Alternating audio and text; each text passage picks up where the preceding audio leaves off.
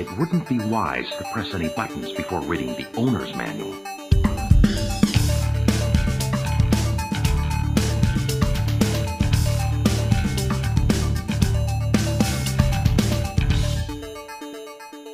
Liebe Hörerinnen und Hörer des RTFM Podcast, starten mit dieser Folge möchte ich parallel zu den klassischen Folgen in einem neuen Format etwas Neues ausprobieren. In BYOG, Bring Your Own Game, werde ich Lieblingsspiele von Gästen das erste Mal ausprobieren, um sie dann in der Folge mit dem Gast zu besprechen. Mein erster Gast ist Maro, von dem ihr schon was gehört habt, denn von ihm stammt das Intro des Podcasts. Außerdem ist er Musikschaffender, grob in Richtung Metal, und hat mit der Band Science of Logic bereits ein Album veröffentlicht. Zudem hat er ein Soloprojekt namens Conductor gestartet. Hört gerne rein. Ein Link zum YouTube-Kanal sowie zu Spotify findet ihr in den Show Notes.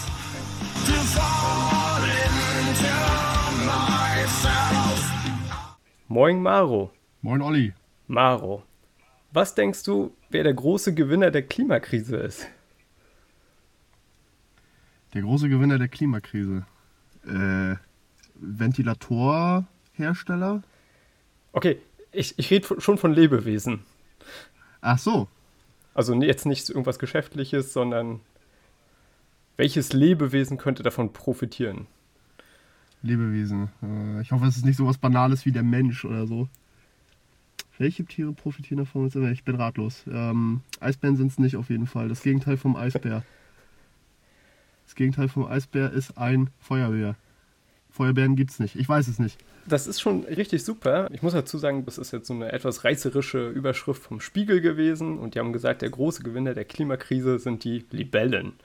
Dann denkt man erstmal, hä, was haben denn Libellen damit zu tun? Ach so, wie Firefly. Hm. Ja, nee, nee, nee, nee, es, es ist kein, kein, Wortwitz, sondern tatsächlich haben sie oder haben Forscher die, die Insektenwelt in Bayern analysiert und haben festgestellt, dass dort, seit das mit der Klimakrise, also die Auswirkung auch wirklich merkbar ist, dort vermehrt sogenannte Feuerlibellen vorkommen. Und die Feuerlibellen, wie der Name schon sagt, die mögen es halt gern warm und logischerweise Tiere, die es lieber wärmer mögen als in Deutschland, kommen erst dann nach Deutschland, wenn es in Deutschland auch wärmer ist. Also das ist jetzt alles keine große Meisterleistung, die diese Forscher da rausgekriegt haben, sondern sie haben halt einfach festgestellt, Tiere, die es gerne warm haben, profitieren davon, wenn es durch die Klimakrise wärmer wird. Ja, dann stellt sich mir am Rande aber noch die Frage, was muss passieren, damit die Wespen weggehen? Sehr gute Frage. Das wird in der nächsten Folge geklärt. Ich glaube, denen ist ja alles egal. ja, ich glaube auch bald. Wo wir schon bei unnützen Libellenwissen sind, kennst du die Libelle des Jahres 2022? Du wusstest wahrscheinlich noch nicht mal, dass es eine Libelle des Jahres gibt, ne? Aber ja. Ich hätte es denken können. Habe ich aber nicht. Sie nennt sich einfach kleine Pechlibelle. Hat wohl im Laufe ihres Lebens, nimmt sie verschiedene Farben an. Unter anderem ist das wichtig bei den Weibchen, dass man erkennt, ab wann die geschlechtsreif sind. Ansonsten, irgendwann sind sie auch mal blau und sehen halt aus wie blaue Libellen. Also Libellen, die unterschiedliche Farben haben können. Das ist ja wirklich höchst kurios. Das ist wie ein Chamäleon, nur als Insekt. Ja, und dass sie es halt sich nicht so ganz aussuchen können, ne, wann sie welche Farbe haben, sondern zack, jetzt bin ich und 18. Und immer, dass es einen Grund gibt dafür auch, ne? Und, und nicht irgendwie, weil ich mich verstecken muss. Ja, genau. Naja, also nochmal an die Hörerinnen und Hörer, was Libellen mit der Folge zu tun haben, werden wir natürlich gleich noch aufklären. Aber starten wir erstmal. Maro, was hast du mir denn mitgebracht, Schönes? Olli, ich habe dir einen absoluten Klassiker meiner Kindheit mitgebracht. Und das ist eigentlich ein relativ unbekanntes Spiel, so wie ich das mitbekommen habe. Es kennen nicht viele Leute, aber die Internet-Community ist natürlich riesig. Ähm, habe mich da gefreut, dass ich da so Anschluss finden konnte. Ich habe dir mitgebracht Spyro the Dragon. Wunderbar. Und ähm, bevor wir in das Spiel einsteigen, für mich jetzt stellt sich erstmal die Frage, wie bist du ans Spiel gekommen? Und vielleicht auch wann, so ungefähr? Also in welchem Alter? Oh ja, gut. Wenn, wenn wir den Schritt gehen, muss ich ziemlich weit zurückgreifen. Da muss ich so fünf, sechs vielleicht gewesen sein. Und mein Großvater mütterlicherseits, der hat eine Frau. Und diese Frau spielt Videospiele. Schon ewig. Die ist inzwischen über 60, aber die spielt Videospiele. Die hatte zum damaligen Zeitpunkt auch immer die aktuellen Konsolen am Start, wo ich halt extrem neidisch drauf war. So. Aber durch sie kam ich halt an Spyro, weil sie das einfach mal einen Abend äh, bei sich laufen hatte, als er irgendwie so, weiß ich nicht, Familienessen war oder so. Und ich habe mich damals schon für Videospiele interessiert. Und dann lief das Spyro auf dem Fernseher. Ich weiß nicht, welcher Teil es war. Ich fand es einfach nur geil. Das ist das Einzige, woran ich mich erinnern kann. Dass ich es einfach nur geil fand ich weiß, ich habe irgendwelche Kisten zerstört. Edelsteine gesammelt und so einen Warp-Tunnel gesehen, weißt du, wo, wo, man, wo man halt in, in verschiedene Welten wieder zurückkommt und sowas und dachte mir, das ist einfach geil. Und ich glaube, als ich meine PlayStation 1 bekommen habe damals, da gab es das Spiel mit dazu. Ich meine, es wäre der dritte Teil gewesen. Ja, also eigentlich ist es ja eine Trilogie. Und Ja. ich habe das quasi an- antichronologisch gespielt. Ich hatte erst den dritten Teil, dann den zweiten Teil und ganz zum Schluss habe ich den ersten gespielt. Aber ich glaube, meine erste Begegnung mit Spyro war der erste Teil sogar. Ah, das ist ja auch interessant. Habe ich ja noch nie gehört, dass jemand durch seine Oma sozusagen an das Spiel gekommen ist. Das ist immer wieder geil zu erzählen, weil jeder so guckt oder das keiner glaubt erstmal. Ja. Das, das ist echt cool, ja. Aber kann ich verstehen, das Spiel ist ja auch grafisch recht beeindruckend und dass man da dann so direkt Bock hat mitzuspielen, ist schon nachvollziehbar. Vor allem damals zu der Zeit, ne? Das muss dann ja irgendwann, also vielleicht 2002 gewesen sein, 2001 schätze ich mal. Da gab es ja, also das, grafisch war das ja im Vergleich zu heutigen Verhältnissen zwar schon sehr billig, aber damals halt krass. Ja. Krass, bunt, geil. Genau. Bunt und nice. Ja, also vor allen Dingen für Kinder, aber ich, ich denke, das werden wir auch gleich noch ein bisschen auseinanderklabüsern müssen, für wen das überhaupt Allerdings, also da, das kann ich nicht so stehen lassen. Das dachte ich mir. Geht mir tatsächlich ähnlich. Ich hab's aber einfach so aus verschiedenen Tests aus der Zeit auch mitgenommen, dass es sich an Kinder richten soll. Aber ja, da müssen wir auf jeden Fall gleich noch drüber reden. Genau. Erstmal vielleicht so ein bisschen zur Einordnung. Also in dieser Folge geht es jetzt primär um den ersten Teil. Das ist auch der einzige, den ich jetzt für diese Folge gespielt habe. Das war schon genug für mich tatsächlich. Das Spiel ist vom Publisher Sony Computer Entertainment.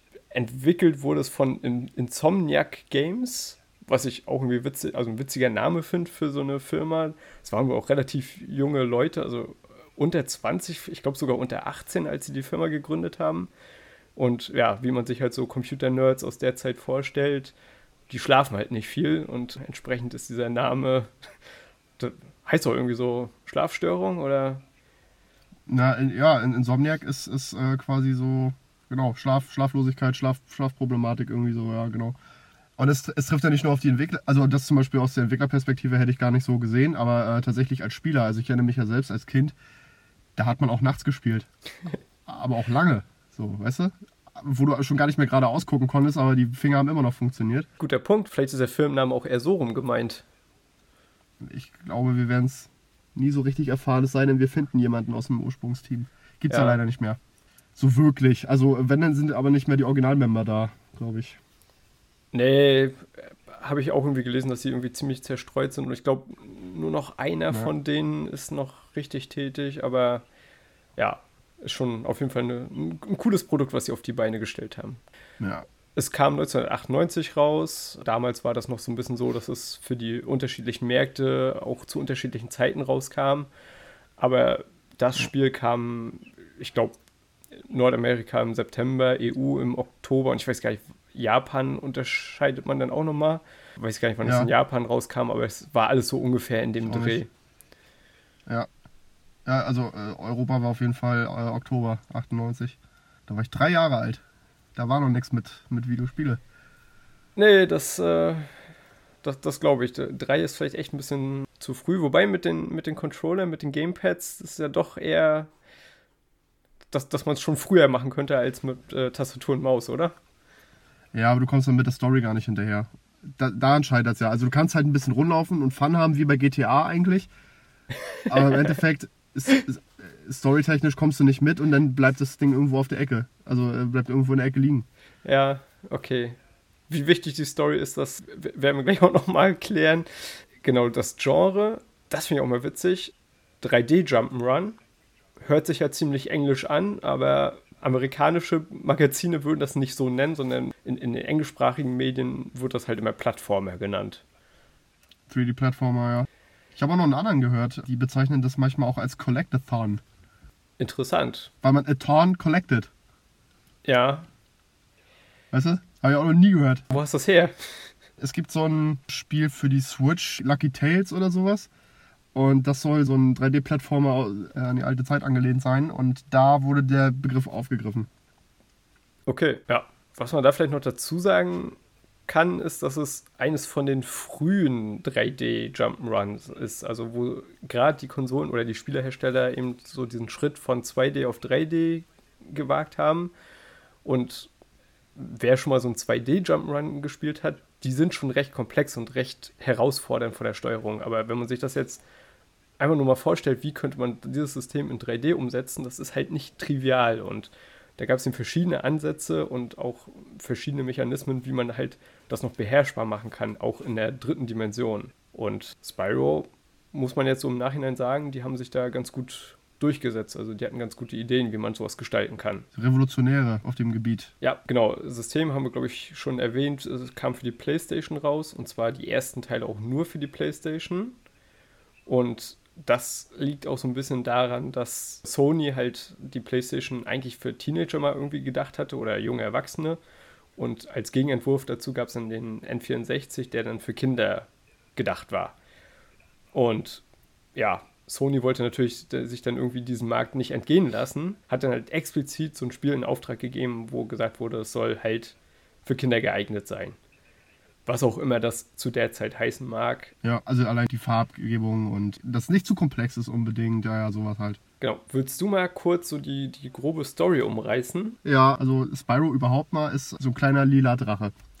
Ja, und er lebt in einer Welt, gefühlt als einziger junger Drache zwischen den ganzen Alteingesessenen. Und dann gibt es noch so eine Parallelwelt, da wohnt der Bösewicht des Spiels, der heißt Nasty Nork so ein, so ein grüner Kobold mit Rüstung sozusagen, der zaubern kann.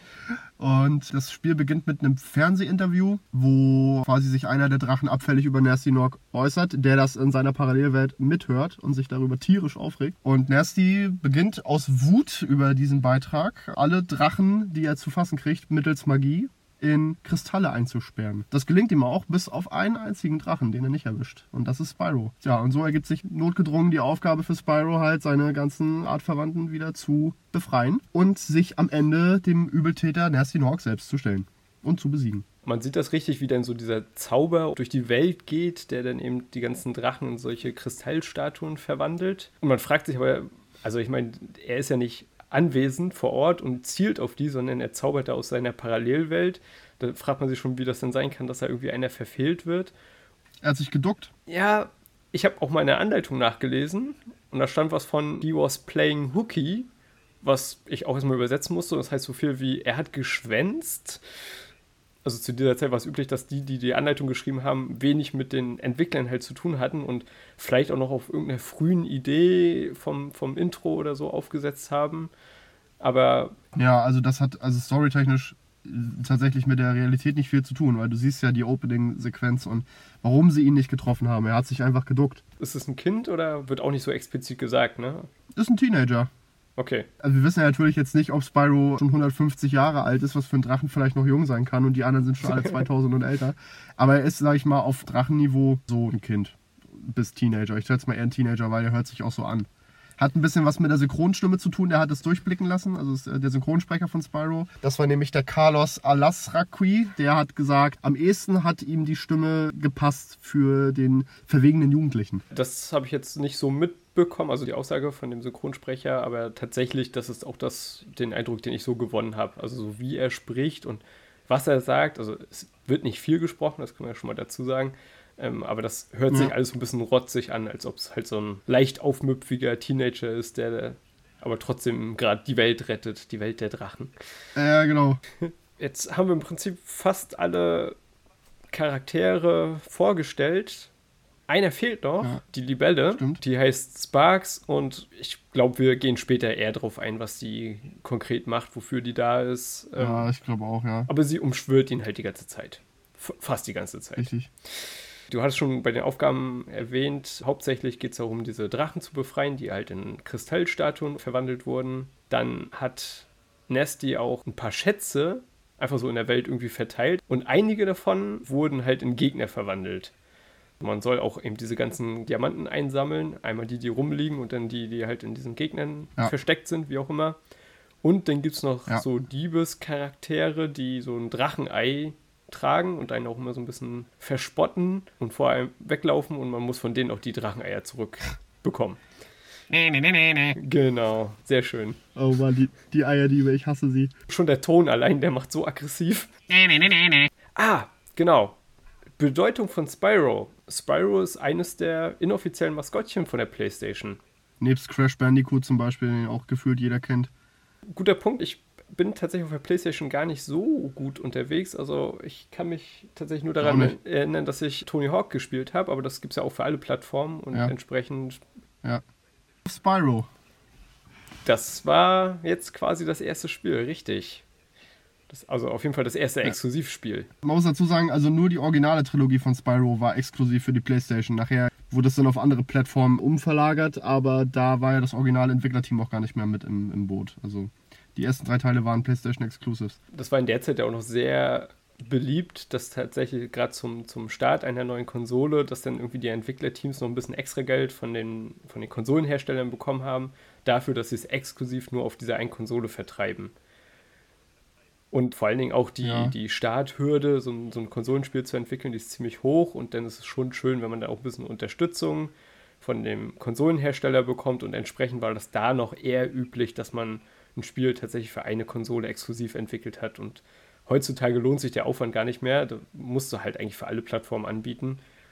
Da Ja. gibt es auch halt Mittel und Wege, dass man es halt nicht viermal von Grund auf entwickeln muss für alle Plattformen, sondern man kann es mehr oder weniger in einem Rutsch entwickeln. Gut, dann würde ich sagen, dann steigen wir mal in die Grafik ein. Ähm, Ja. Und weil wir das, glaube ich, äh, Daniel und ich öfter mal vergessen haben, fangen wir jetzt mal direkt damit an, dem Interface von dem Spiel. Also sozusagen alles drumherum, wenn man im Spiel ist, außer die, die Landschaft und die Charaktere selbst. Gibt es da irgendwas zu, zu sagen zum Interface, was Spannendes? Kann ich durchaus was zu sagen. Also erstmal haben wir die Lebensanzeige in Form eines netten Spyro-Kopfs, der da oben links schwirrt. Dann haben wir Diamantenzähler oder den Edelsteinzähler, der dir sagt, wie viele du in diesem Level gesammelt hast. Dann hast du den Eierzähler, der dir sagt, wie viele Eier du gesammelt hast. Ist aber auch nicht in jedem Level vorhanden. Und dann hast du noch Sparks als indirekte Interface-Anzeige. Also so richtig interagieren tust du mit Sparks ja nicht. Aber Sparks ist halt Teil von Spyro selbst als Lebensanzeige.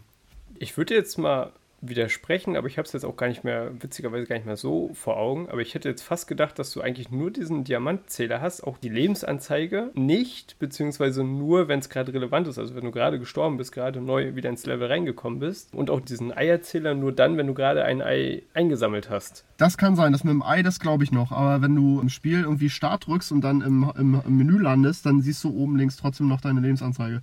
Genau, also wenn du gerade nichts machst und im Spiel bist, wird aber, glaube ich, tatsächlich nichts angezeigt, ne? Dann hast du nur Sparks als Lebensanzeige im Endeffekt, aber nichts aus von den Randdaten. Ja, genau. Und das ist schon ziemlich beeindruckend. Also wir haben ja zum Beispiel in einer früheren Folge auch Commander Keen gespielt, was ein 2D-Jump'n'Run-Spiel ist. Und da ist halt permanent äh, irgendwelche, also zumindest die Punkteanzeigen und so, die sind halt richtig festgeklebt und sie stören nicht wirklich, aber ich meine, sie sind halt permanent da und nehmen halt immer so einen kleinen Bereich des Bildschirms halt weg. Und hier ist halt wirklich diese, dass du die ganze Fläche nutzen kannst fürs Spiel und die Informationen, die halt wichtig sind, Ja. siehst du halt nur dann, wenn sie gerade relevant sind. Ne? Wenn du Leben verloren hast, wenn du gerade Ja, Kristalle oder Diamanten eingesammelt hast, gerade dann siehst du nochmal, wie viele du jetzt hast. So reaktiv einfach. Du machst was und kriegst dafür quasi eine Bestätigung. Okay, ey, du hast was gemacht. Ja. Und dann geht's weiter. So, dann kannst du dich wieder auf die Spielwelt konzentrieren. Ich glaube, das ist auch so ein Punkt, was das Spiel eigentlich so geil und intuitiv macht. Oder so eingängig, weil du hast nicht viel, was ablenkt. Ich weiß jetzt nicht, wie das bei Kindern ist, wenn die das erstmal spielen, ob die so ein Interface halt irgendwie dann die ganze Zeit in Frage stellen würden, ne? was bedeutet das oder so. Oder dann irgendwie nach dem Interface spielen. Ne? Also wenn du irgendwo so eine Punkteanzeige hast, dann halt immer gucken, dass sie halt die Punkte maximieren oder so. Aber ich glaube, das trägt halt wirklich dazu bei, dass man diese Welt einfach erkundet und erlebt, wie man das halt erleben soll. Ne? Also, äh, jetzt muss man bei Spyro jetzt sagen, die Edelsteinanzeige, die versteht man so erst so dann richtig, wenn man sie bis zum Ende des Spiels ignoriert hat. Dann weißt du genau Bescheid, wofür die ist. Das stimmt, ja. Aber die Lebensanzeige ist klar, also da, da weißt du, du stirbst, da geht die Zahl runter. Ich glaube, das ist sogar, dass dir die, der Kopf angezeigt wird und dann ein Leben weggeht. Also, dass du richtig siehst, dass quasi jetzt ein Leben weniger ist. Ah, kann gut sein. Ich habe da immer nicht so drauf geachtet, weil das ist doch schon immer ein frustrierender Moment, wenn man stirbt. Nee, weil du gar nicht gestorben bist, deswegen hast du nicht drauf geachtet. Ich wünschte, ich könnte dir da zustimmen. Oh, es wäre auch traurig, wenn nicht, ey. Oh Mann. Aber ähm, genau, Ja. da kommen wir, kommen wir später noch dazu. Jetzt Ja. allgemein zur Grafik. Du hast schon gesagt, es ist bunt. Wir spielen einen lila Drachen. Da kommt jetzt fast mein einziger Trivia-Effekt, den ich habe, weil es war nämlich mal geplant, dass Spyro grün werden sollte. Die hatten Mhm. aber schon sich zu der Zeit entschieden, dass die erste Welt so eine Wiesen- und Graslandschaft sein wird, die ja auch ganz viel grün ist. Und da wäre der Kontrast halt doof gewesen. Und irgendwo habe ich das schon mal gehört, Genau dass tatsächlich lila irgendwie so die Farbe ist, die so in, in Computerspielwelten halt natürlicherweise nicht vorkommt. Und deswegen halt zu allen möglichen vorstellbaren Computerspielwelten den bestmöglichen Kontrast hat. Also wenn du eine Figur hast, die immer die gleiche Farbe haben muss, dann ist lila irgendwie schon fast das Beste. finde immer wieder beeindruckend, dass sich Leute finden, die, die dazu irgendwie eine fundierte wissenschaftliche Arbeit aufsetzen. Das war, glaube ich, zu dieser Zeit noch nicht so unbedingt so üblich, dass man das alles so wissenschaftlich angegangen ist. Das ging erst kurze Zeit später los. Ich kann mir auch gut vorstellen, dass, dass die Farbgebung von Spyro echt mehr so ein, nee, ist nicht gut, ist nicht gut. Ey, das sieht geil aus. Dass es so ein, so ein intuitives Ding war, wo man sagt so, ja, das, ey, das ist mal was anderes. Du kannst aber auch im Spiel, also zumindest im dritten Teil, kannst du im Pausenmenü bestimmte Tastenkombinationen eingeben und dann kannst du Spyro einfärben. Cheatest du etwa? Nein. Also früher mal, klar, aber jetzt, jetzt nicht mehr. Vermutlich wäre es auch echt mal interessant gewesen, dabei zu sein, wie sie halt so die verschiedenen Farben ausprobiert haben. Weil, wenn man Ja. den jetzt sieht, Spyro muss lila sein. Spyro muss Leder sein, das geht gar nicht anders. Der ist ja auch sozusagen dieses PlayStation-Maskottchen oder eines der Maskottchen. Also von daher, jeder, der ihn mal einmal gesehen hat, der verbindet den automatisch mit dieser Farbe. Das passt so gut. Das ist wie mit Pikachu und Gelb. Ja. Genau. Und was, Ja. was mir tatsächlich beim allerersten Spielen aufgefallen ist, weil ich tatsächlich jetzt gerade für eine von unseren Hauptfolgen noch ein anderes Spiel ungefähr aus der Ära spiele. Hier hat man eine unbegrenzte Weitsicht. Es gibt keinen Distanznebel, sondern man kann wirklich die ganze Landschaft, also wenn man so weit gucken kann, aber ne, also wenn nichts im Weg ist, also du kannst wirklich überall hingucken und siehst auch irgendwie ein entferntes Gebirge noch, ohne dass davor irgendwie so ein Nebel auftaucht. Und das hat einen Grund. Na? Das hängt ganz krass mit dem Entwicklerteam zusammen, weil die was ausprobiert haben, was es vorher in dem Stil noch nicht gab. Und zwar haben die eine 3D Panoramic Engine erstmalig so genutzt in dem Stil, wo, genau, wo du, wie du schon sagst, alles sehen kannst aus jedem erdenklichen Blickwinkel. Du kannst in die Ferne gucken, siehst ein, siehst ein Gebirge. Und wenn es dichter kommt, kommen die Details dazu. Und das funktioniert nur deswegen, weil die jedes Level in zwei verschiedenen Qualitätsstufen gerendert haben. Das heißt, du hast eine, wo alles nur schemenhaft ist und mit ganz wenig Farben und ne? Und dann hast du eine Level-Variante, wo alles sehr detailliert ist. Und je nachdem, in welchem Abstand du dich zu einem Objekt befindest, wird immer das eine oder das andere geladen. Und die wollten das haben, damit die ganze Spielwelt an sich einfach schön und groß und einladend aussieht. Das ist auch wieder so ein mega cooler Trick, wie wir auch schon bei. Ich muss jetzt immer über Commander Keen reden, ähm, aber die waren ja die ersten, die das auf dem PC geschafft haben, dass du einen flüssig scrollbaren Hintergrund hast. Und Spyro, die Entwickler, waren eine der ersten, die es halt geschafft haben, so eine fast endlos große Welt permanent darstellen zu können. Unerreicht. Ja, und wie gesagt, es fällt mir auch heute noch auf. Also gut, nicht verglichen mit heutigen Spielen, sondern aus heutiger Sicht verglichen mit alten Spielen. Ne, aber ich hätte halt was anderes erwartet und war echt positiv überrascht und muss dadurch äh, insgesamt sagen, dass das echt noch ein schickes Spiel ist. Gut gealtert, würde ich sagen. Gut gealtert. Ja. Also die Cutscenes, ich weiß gar nicht, gibt es im ersten so viel Cutscenes? Außer äh, halt Anfang und Ende mal so ein bisschen. Aber da, also da sind die Polygone echt grob so, ne? Also Mhm. so, so Detailaufnahmen, wo so ein Auge auch über der Nase schwebt und sowas. Also das ist schon echt übel. Aber ich sag mal, im Spielfluss merkst du das gar nicht. Wobei ich, aber auch da kann ich mich jetzt gar nicht mehr so ganz dran erinnern. Ich habe es mir hier notiert nach dem Spielen und leider nicht mehr überprüft, aber ich meine, die großen Drachen, die man befreit, die haben Augenbrauen. Und dadurch können die so ein bisschen Mimik und Emotionen halt rüberbringen. Stimmt, ja, ja. Also einige können das, ja, stimmt. Und also, ne, äh, jedes Mal, wenn man den befreit, also die sind eigentlich nur so Kristallstatuen, so stehen sie in der Landschaft rum und wenn man die befreit, dann kommt sowas wie so eine Mini-Zwischensequenz. Und dann entweder einfach nur so platt sagt, danke fürs Befreien, Spyro, oder er gibt einen kleinen Tipp, wie man das Spiel spielt, wie man mit Gegnern umgeht, oder irgendwie so einen kleinen Witz. Weißt du, warum dir die Libelle folgt? Sie ist deine Lebensanzeige. Ja, das ist gleich in der ersten Welt der erste Drache, glaube ich. Oder der zweite am Wasserfall. Ja, witzig war, war dann immer, wenn irgendein Drache dann anfing, so eine lange Geschichte zu erzählen und Spyro dann irgendwie nur so rotzig gesagt hat, äh, ah, danke, alles klar, ich muss los. ja. Äh, genau, was du ansprichst, das Thema Emotionen rüberbringen mit den begrenzten grafischen Mitteln. Das haben die viel übers Voice Acting gemacht. Aber die sind natürlich auch ein bisschen faul gewesen damals und ich habe es erlebt im Spiel, dass viele Drachen oder einige Drachen hatten genau quasi den gleichen Text und die gleiche Synchronstimme wie äh, die aus dem vorherigen. Ja, ja. Auf der, aus dem vorherigen Homeworld oder so. Also da wurde ein bisschen gespart, aber letzten Endes schon gut umgesetzt. Ja, ich meine, es gibt, was, 60 oder 80 Drachen?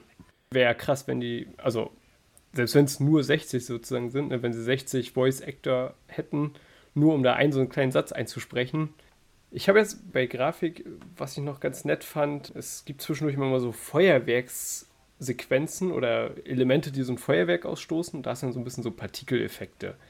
Also es ist natürlich auch mit sehr ja. billigen Effekten oder sehr billigen Mitteln gemacht, aber, aber es sieht ganz nett aus. Also ja. man freut sich immer, wenn man wieder was findet, wo Feuerwerk ist. Ja, die Raketen zum Beispiel, ne? Wenn man, wenn man jetzt Raketen zündet oder so und die dann losgehen. Genau, und es gibt auch diese Feuerwerkskisten, also. Das bringt halt mal was rein. Oder auch zum Beispiel in der zweiten Heimatwelt, im Home-Level, kannst du mit der Kanone auf einen Felsen schießen. Genau. Und da ist es ja so, dass äh, sobald die Kanonenkugel auf den Felsen trifft, dann zerspringt dieser Felsen in tausend, also eigentlich nur in drei Teile, und zwar in drei riesige Polygone. So. Aber sowas ist das halt. Aber das Krasse sind ja auch die Soundeffekte, die da mit reinspielen. Ne? Also das macht ja auch nochmal. Das ist ja so brachial laut, dass man sich auch übelst erschreckt. War bei mir früher zumindest. Perfekte Überleitung. Ähm, genau, lass uns nochmal über Sound sprechen. Und zwar, genau, denn jetzt bist du sozusagen schon bei den Geräuschen, dann fangen wir mal mit den Geräuschen an. Ja. Also die Szene, die du jetzt gerade beschreibst, äh, witzigerweise ja genau, du äh, musst da so Gegner besiegen, die hinter einer Kanone stehen und danach kann man die Kanone sozusagen übernehmen. Man kann die um 360 Grad drehen, indem man da so ein bisschen gegenläuft und kann die dann ja. anzünden und dann ja. fliegt halt eine Kanonenkugel durch die Gegend. Und als ich das rausgefunden habe, habe ich einfach überall hingeschossen und mich ja. die ganze Zeit gedreht. Also ich habe auch gar nicht abgewartet, was ich da jetzt getroffen habe oder was passiert ist. Und ich dachte einfach nur, ich schieße jetzt hier alles kaputt. Und äh, dann, dann ja. habe ich geguckt, hä? Also als ich dann so eine ganze Drehung gemacht habe, hä, auf einmal sieht hier die Welt ganz anders aus. Habe ich jetzt hier irgendwas Relevantes weggeschossen? Aber ja, genau, dann öffnet sich ja. da der zweite Abschnitt vom Level. Ja, also bei Spyro gibt es eigentlich nichts, was lustig ist, das nicht auch eine Relevanz hat. Guter Punkt also im gleichen Level ist es so, du hast ja trotzdem, auch wenn es eine Heimatwelt ist, Gegner. Und das sind ja diese Soldaten, die rumlaufen und sich auch in den Zelten verstecken. Mhm. Ne? Und diese Zelte abfackeln, das ist halt, wenn da keiner drin ist, ist es zwar lustig, aber wenn die sich da drin verstecken, musst du die ja abfackeln, damit du sie überhaupt findest. Genau. Weil sonst kannst du das Level ja nicht zu 100% abschließen. Genau. Ja, das ist ein guter Punkt. Also es gibt eigentlich wenig Sa oder ne, vermutlich keine Sache, die sie irgendwie im Spiel eingebaut haben, die einfach nur des Witzes wegen drin ist, sondern jede Spielmechanik, jedes Element ist irgendwie dafür da, um ja, dem Spielziel näher zu kommen. Ja, richtig. Genau. Und das macht es aber auch so geil irgendwie, weil also es gibt nicht so viel unnützen Kram, sondern alles hat irgendwie eine Funktion. Die muss man immer nur rausfinden. Was ich jetzt noch im Ohr habe, ist dieses Pling, wenn du einen Diamanten einsammelst. Ja, das ist wirklich, also da mache ich, glaube ich, einen SMS-Ton draus. Ich habe jetzt auch viel über Belohnung in, in Free-to-Play-Spielen und sowas gelesen und das ist halt echt mhm. so ein ganz billiger psychologischer Trick, um Belohnung auszulösen oder dieses Belohnungsdenken im Gehirn. Aber ey, dieses Pling, das ist ja. so schön. Du freust dich jedes Mal, wenn du wieder einen Diamanten eingesammelt hast und oh, es ist herrlich.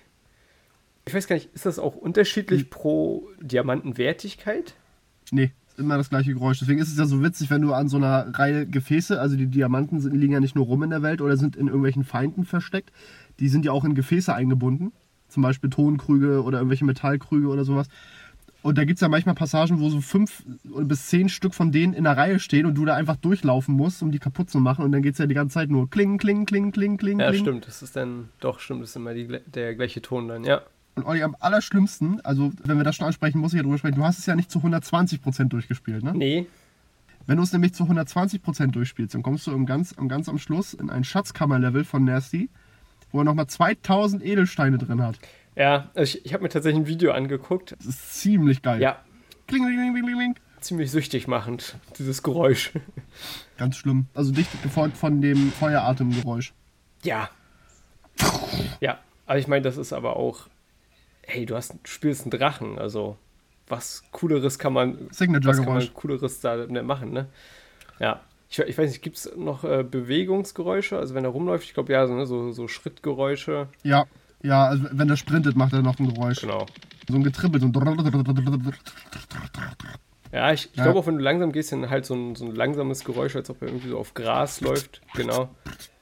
Aber ich muss, ich muss auch Ja. sagen, das geht, also was heißt, es geht unter. Also es fügt sich halt gut ins Spiel ein. Ne? Wie gesagt, ich kann mich jetzt nicht mehr so Ja. hundertprozentig erinnern, ob es das überhaupt gab. Ähm, aber die Musik ist ja halt so ein bisschen über allem immer. Und die Musik, muss ich sagen, die klingt echt toll. Und da muss man auch dazu sagen, jedes Level hat nochmal so, einen- so einen eigenen Soundtrack. Das ist dann irgendwie so ein, Fast. okay, Er hat nicht für jedes Level einen eigenen Soundtrack gemacht. Er hat für die meisten einen gemacht, aber nachher später auch merkst du dann, er hat manche Titel doppelt benutzt. okay. Mag sein, aber tatsächlich, also nicht dann direkt hintereinander, sondern dann irgendwie so im Wechsel. Also, du- Nein, nein, also nein. Du, du kommst in eine neue Welt und hast ja halt erstmal wieder sozusagen andere Musik und passt auch immer ganz gut. Ja. Am besten passt echt der Soundtrack für die zweite Welt, für die Peacekeeper World, wo die äh, Dö, dö, dö, also ja. militärische Musik irgendwie, keine Ja. Ahnung, wie man es nennen soll. Ja, Ja, ja, wo doch die, die Trommel so ganz leicht drunter liegt. Ja, ja, das ist schon ziemlich, ziemlich auf den Punkt. Ich muss aber sagen, dass ich diesen Soundtrack echt nervig fand früher. Also ich, ich mochte auch die ganze Peacekeepers Welt an sich nicht. Ja, das, das ging mir tatsächlich auch so. Ich habe vor allen Dingen das, ähm, also wenn man das Spiel anfängt, man spielt die erste Welt, man freut sich, dass man alle Levels da drin gefunden hat, man spielt die vielleicht auch irgendwie zu 100% und dann findet man diesen Ballonfahrer, der einen in die nächste Welt bringt. Dann denkt man erstmal schon, oh, Ja.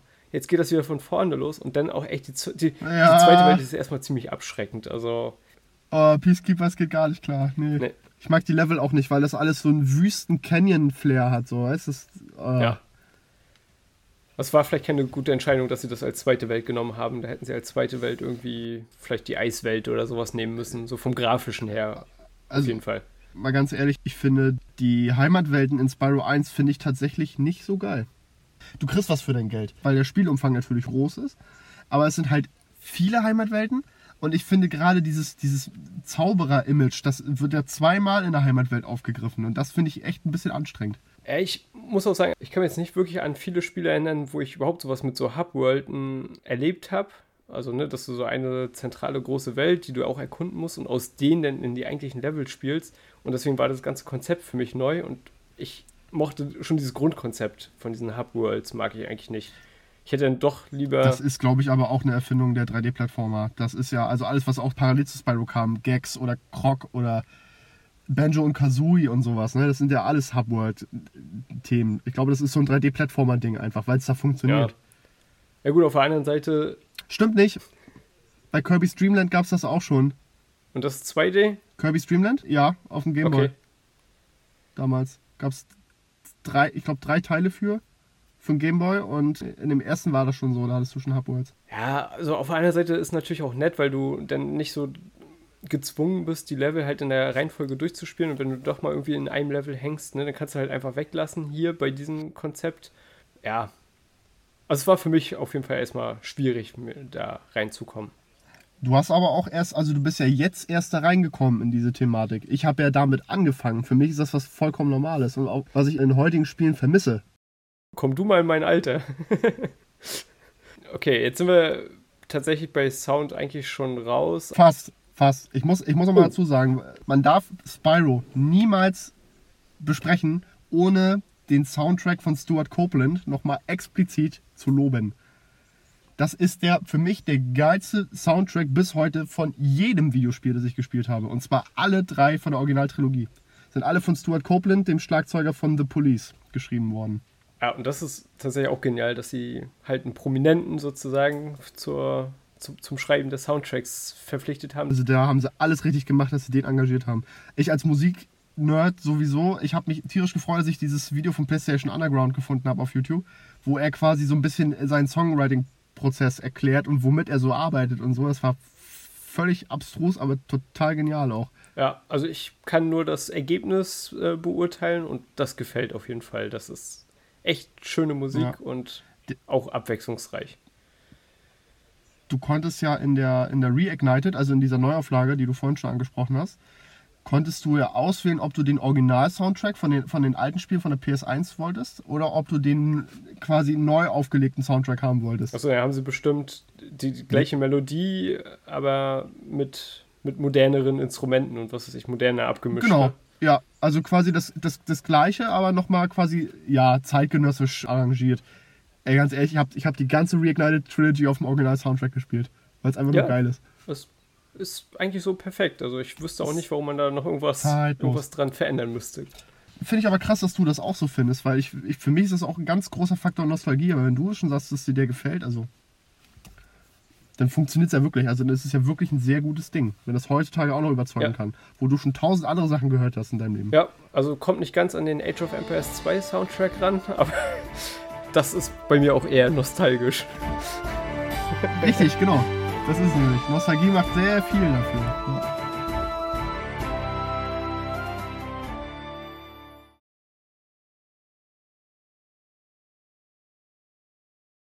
Okay, ideal, dann lass uns jetzt mal noch über die, die Spielmechanik und dann auch so damit verbunden so ein bisschen den Spielspaß von Spyro 1 reden. An vielen Stellen haben wir es ja sogar Ja. auch schon eingebracht. Ich würde ganz gerne mal anfangen mit, was Spyro kann, beziehungsweise wie er sich bewegen kann.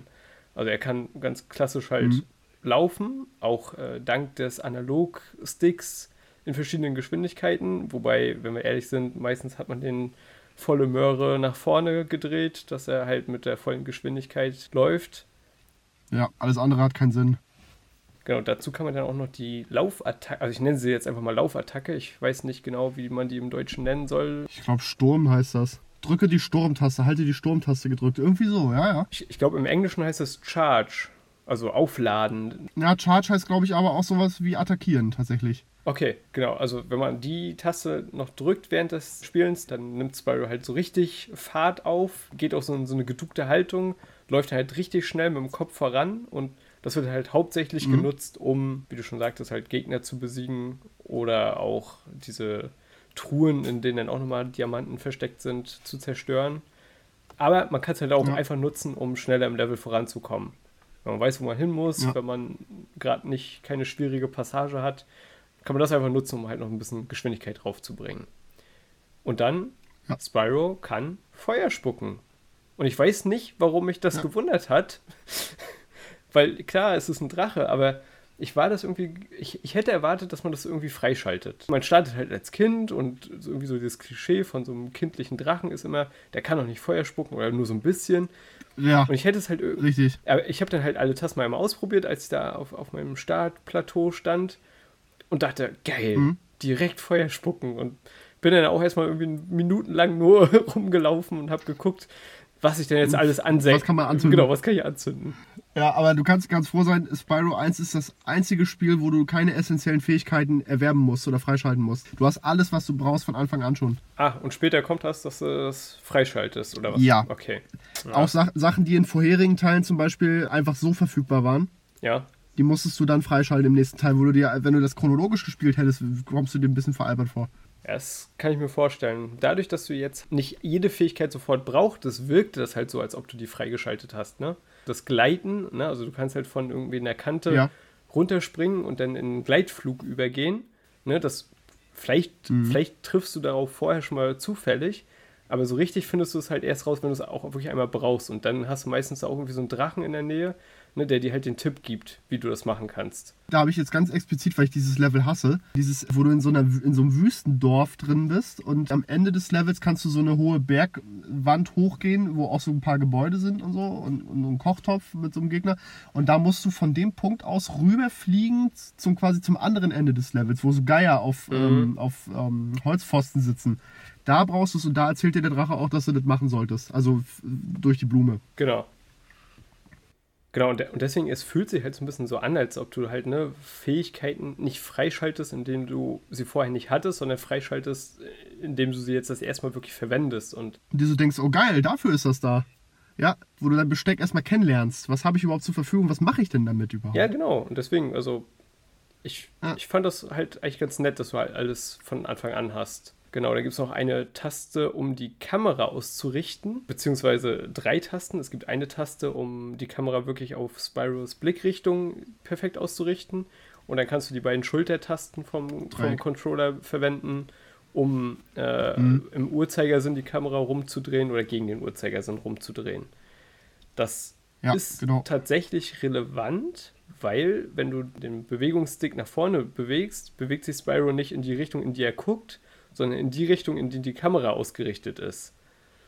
Und da muss ich echt mal sagen, was ist das für eine bescheuerte Entscheidung? Also angenommen, der, der, guckt, der, der guckt so leicht nach rechts und ich drücke nach vorne. Warum kann er denn nicht einfach in die Richtung gehen, in die er guckt? Warum muss er denn in die Richtung der Kamera laufen? Ja, daran kann, ich, daran kann ich mich auch nicht erinnern. Das ist aber witzig, dass du das gerade erwähnt Also, die haben sich wohl extra damals einen Techniker von der NASA geholt, zu Okay. Insomniac, um quasi erstmal überhaupt diese Bewegung zu programmieren von ihm und die Kameraposition, die Kameraführung und Bewegung zu programmieren. Okay, ja. Also die haben sich schon jemand dran. Ich, also ich fand die Kamera eigentlich nie ein Problem. So, ich fand es immer schwierig, mich festzulegen, ob ich jetzt die automatische will oder diese fixierte.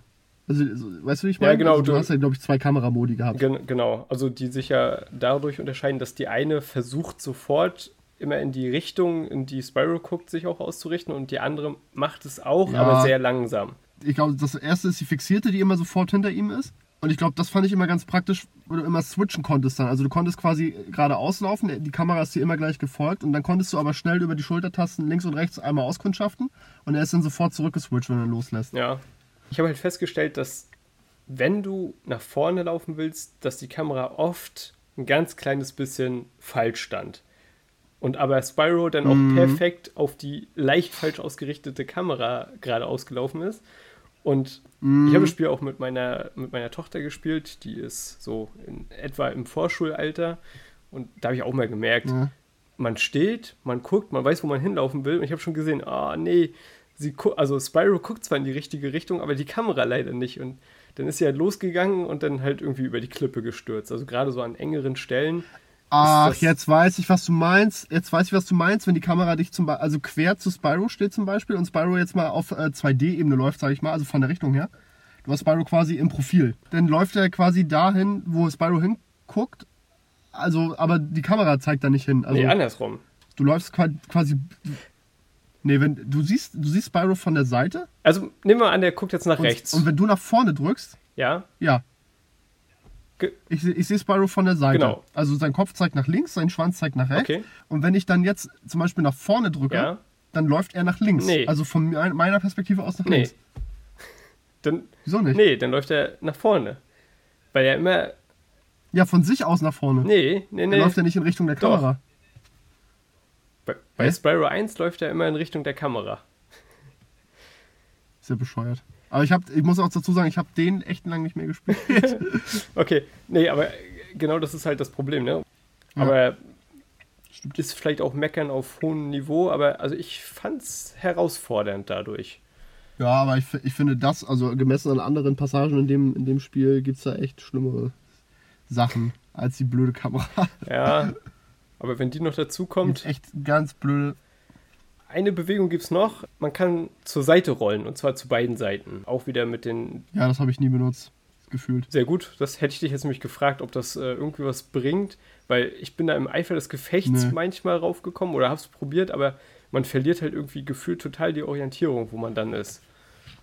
Und Ja, das ist auch so ein Feature. Ich glaube, das kommt im Spiel, hat das wirklich äh, vielleicht an einer Stelle mal, könnte es genutzt werden, aber dann gibt es wieder irgendeinen Ausweg, dass du es nicht brauchst. Also, also gesagt wird tatsächlich, um gegnerischen Attacken auszuweichen, aber da, wo du gegnerischen Attacken ausweichen musst, bist du auch meistens auf irgendwie so einer kleinen Plattform, wo, wenn du dann zur Seite Ja. rollst, dann fliegst du runter. Also, bist du drunter, ja.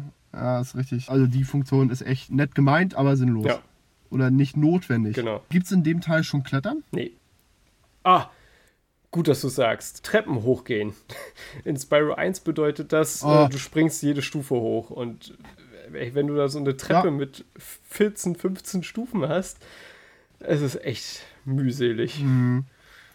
Das ist in Spyro 2 nicht besser. Die letzte Welt, letzter Boss vom Hauptspiel, da geht es wirklich so ein Palast hoch und der hat auch über 20 Stufen, Alter. Und da kommst du erst dann mit so einem Warp-Lift hoch, wenn du da schon warst. Genau. Das ist wiederum aber eine coole, ein, ein cooles Feature, dass sie dich halt nicht bestrafen. Also wenn du einmal oben warst dann, und dann runterfällst, dann hast du halt meistens irgendwie so einen schnellen Weg, da wieder hochzukommen. Ich glaube, das läuft über einen Checkpoint, ne? Dass, dass du erst einen Checkpoint durchqueren musst, damit das Spiel weiß, aha, Ja, jetzt hast du die Stufe erreicht. ja und da, genau, dann ist aber irgendwo ja so ein, keine Ahnung, so ein Wirbelsturm oder Stuhl. sowas, der dich halt hoch, hochwirbelt. Vielleicht so zu den Gegnern. Da ist mir halt aufgefallen, also am Anfang ist das Spiel echt leicht und die, die ersten Gegner, die machen nichts. Ich glaube, die laufen sogar standardmäßig von einem weg. Bis du sie einholst, dann stehen sie vor dir und zittern und halten sich die Augen Richtig, richtig, genau. Also es ist wirklich sehr simpel gemacht, die ersten Gegner, und man muss vor, man muss sich nicht vor denen fürchten und kann sozusagen halt ausprobieren, was man denn macht. Und genau, es funktionieren halt beide Sachen, also diese, diese Laufattacke und äh, Feuerspucken. Beides geht, um die Gegner zu besiegen am Anfang. Und ja, später wird einfach nur nochmal unterschieden. Da gibt es halt Gegner mit dem Schild, die, da ist das Feuer wirkungslos, die kann man halt nur über den Haufen laufen. Und dann gibt es große Gegner, da ist die Laufattacke wirkungslos und da muss man dann eben Feuer spucken. Fies ist, wenn das beides Und dann halt, kombiniert ist. wir kombinieren das ja, wenn, es gibt solche Riesen, die, die so eine Metallrüstung haben, die du erst dann kriegst, wenn die sich wegdrehen von dir. Genau, der, es gibt verschiedene Tricks. Ne? Es gibt welche, die du dann irgendwie von hinten befeuern musst. Dann gibt es welche, die du, glaube ich, trotzdem schieben kannst und die du dann über die Klippe schiebst. Und dann gibt es, glaube ich, noch irgendwie ein so ein Level, wo du äh, deine Feuerattacke verstärken kannst. Da sind da solche bestimmten Punkte, wo dann Feen kommen und die, Diese Powerpoints. genau, und die ja, geben dir dann für eine kurze Zeit eine stärkere, eine, eine stärkere Feuerattacke. Diesen Blast, Genau. ja. Äh, genau. Der ist ganz krass. Also der, der schlimmste Gegner, glaube ich, dahingehend ist, abgesehen jetzt von Nasty, weil den erwischt er eigentlich nicht so richtig und der kann auch nichts ab, der vorvorletzte Boss in, in dieser Sumpfwelt, Metalhead. Dieser Metallstier, dieser humanoide Metallstier, der ist halt, äh, den kannst du weder über den Haufen laufen, noch kannst du den abfackeln. So die ersten beiden Bosse zum Beispiel, die konntest du abfackeln. Ja. Wenn die sich umgedreht haben zum Beispiel. Also der zweite musste sich umdrehen. Ja. Genau, und der erste, den musstest du einfach nur kriegen irgendwie und einmal anzünden.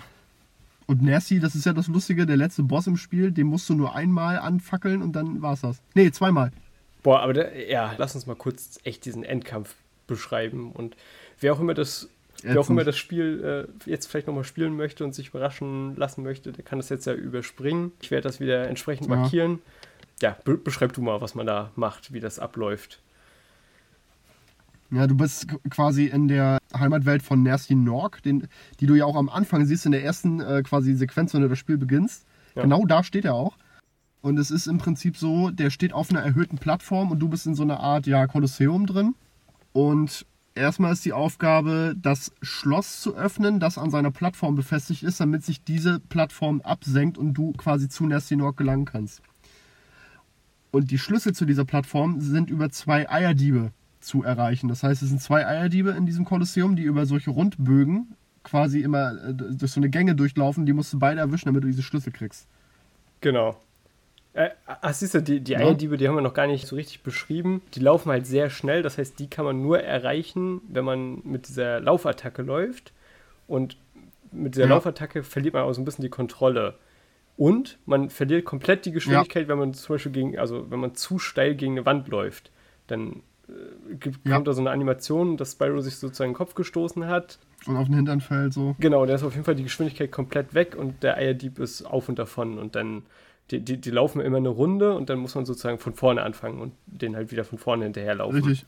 Ja. Und dann gibt es halt, man kann die über einen Haufen laufen, aber da muss man halt wirklich ganz nah rankommen oder auch wieder Feuer spucken. Das ist echt schwer. aber das Feuerspucken funktioniert nur, also da muss man kurz stehen bleiben, was halt auch wieder risikobehaftet ist, weil du dann das wirklich im Ja. richtigen Moment machen musst. Und ja, wie du jetzt schon sagtest, man muss allein um, um Nasty halt physikalisch erreichen zu können, muss man zwei von diesen verdammten Eierdieben einfangen, Ja, das ist echt um, übel. um an die Schlüssel zu kommen. Genau. Ja, Und was, diese pass verwinkelten Rundbögen. ja, und was passiert dann? Und dann senkt sich die Plattform ab und dann denkst du quasi, ah, jetzt geht's in den Kampf. Und dann läufst du auf ihn zu und er läuft einfach weg. Er läuft vor dir weg. Also im Prinzip eröffnet sich dann erst äh, quasi äh, noch eine dritte Jagd auf so einen Typen, der wegläuft. Und zwar Nessie Nog selbst. Der läuft in so eine ewig lange, so einen ewig langen Schlangenpassagenweg entlang, wo du ihm eigentlich nur hinterher hechtest. Aber du kriegst ihn nicht, weil er zu schnell ist. Ja. Eigentlich, eigentlich ist es dann so, du läufst ihm hinterher, bis irgendwann so eine Stelle kommt, wo er dann von sich aus stehen bleibt. Genau. Ne? Also es gibt, es gibt ja eine so eine Zwischenplattform, da bleibt er dann stehen, macht aber auch nichts, wenn er da steht. Ich glaube, er holt mit der Keule aus oder so, also nichts Bedrohliches.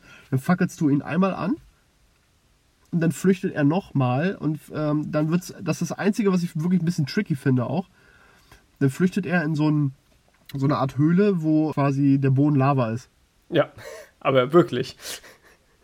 Äh, Der Boden ist Lava, äh, wirklich. Genau, es ist so eine richtige, so eine richtige äh, Lavahöhle. Du erreichst Nasty über, also du musst Plattformen durch Springen und Gleiten erreichen, die aus der Wand kommen, diese Plattformen. Mhm. Das Gefährliche bei diesen Plattformen ist, die ziehen sich in die Wand ein. Also je länger du brauchst, desto weniger, also desto geringer ist die Chance, dass du es noch zu ihm schaffst, weil die Plattformen einfach dann in der Wand verschwinden und du in die Lava fällst und stirbst. Ja.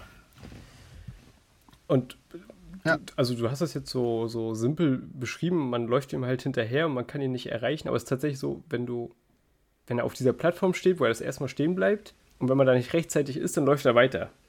Dann läuft er weiter. Das heißt, ja. das heißt du musst trotzdem schon Das- schnell sein. Also es funktioniert auch sonst halt gar nicht, auch wenn er da mal einmal stehen bleibt, aber es funktioniert sonst halt nicht. Und ja, das stimmt schon. Aber es Ich ist hab- wirklich keine Herausforderung so richtig. Also ich bin, glaube ich, ich habe, glaube ich, acht Runden oder so gebraucht, bis ich den das erste Mal überhaupt auf dieser Plattform getroffen habe. Und auf Mhm. dem Weg dahin bin ich aber auch sehr oft irgendwie da, ich glaube, da ist kein Wasser, aber da ist halt irgendwie so ein Abgrund, wo du Diese nicht, Säure. genau, wo du halt nicht reinfallen solltest.